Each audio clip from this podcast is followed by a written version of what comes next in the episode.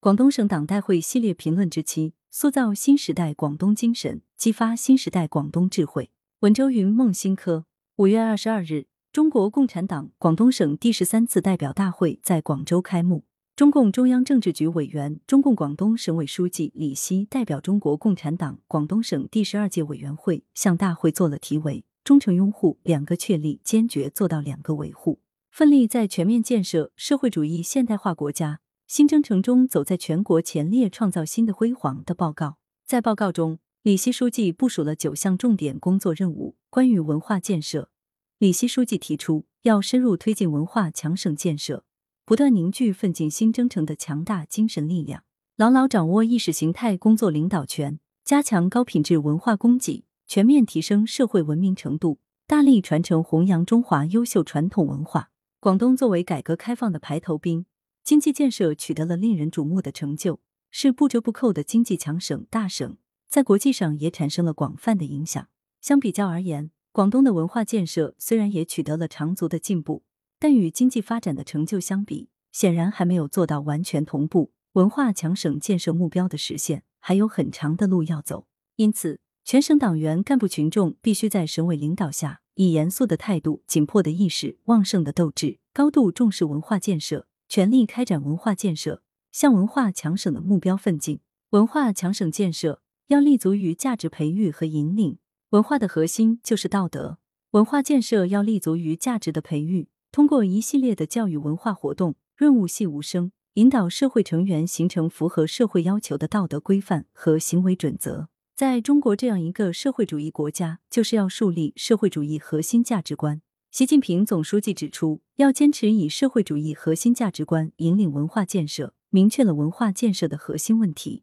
在价值的培育中，要突出马克思主义的指导地位，让理想信念扎根于人们心中。同时，也要着力弘扬爱国主义和民族精神，通过文化建设汇聚全党全国人民为民族复兴伟业团结奋斗的精神力量。文化强省建设要坚持以人民为中心，文化强省建设之强不能变成追排名、图虚名，而是要切切实实成为在提供公共文化服务方面的强省。广东作为经济强省，有着提供公共文化服务的强大经济基础。这是得天独厚的条件，必须在文化建设中予以充分的发挥。各级领导干部要以人民为中心，舍得花钱，善于花钱，让老百姓能够充分享受到更多的不同类型、不同层次的文化精品，满足他们在精神文化生活方面对美好生活的需要。同时，要创造条件，让人民群众成为文化建设的主人翁，成为文化活动的主角，自编自导自演，创造喜闻乐见的文化产品。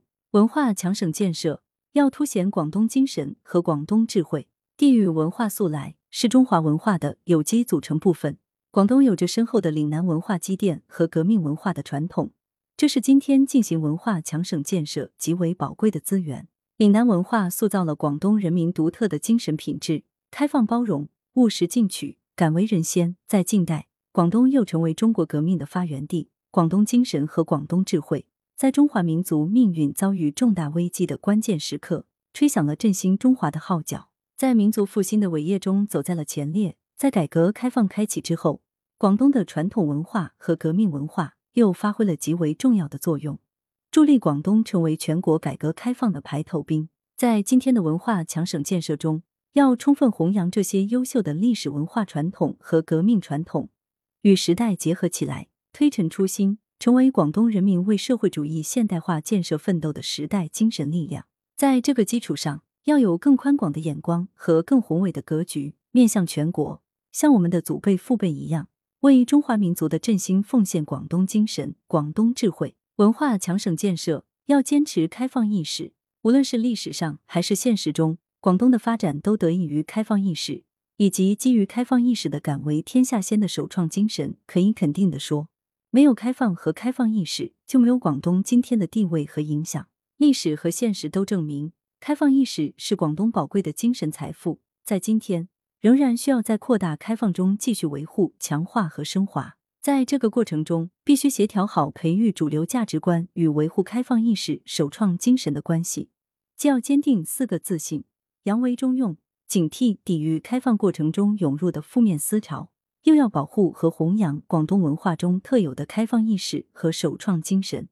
周云，华南理工大学马克思主义学院教授；孟新科，华南理工大学马克思主义学院研究生。来源：羊城晚报羊城派，图片：羊城晚报羊城派，责编：张琪、李媚妍，校对：赵丹丹。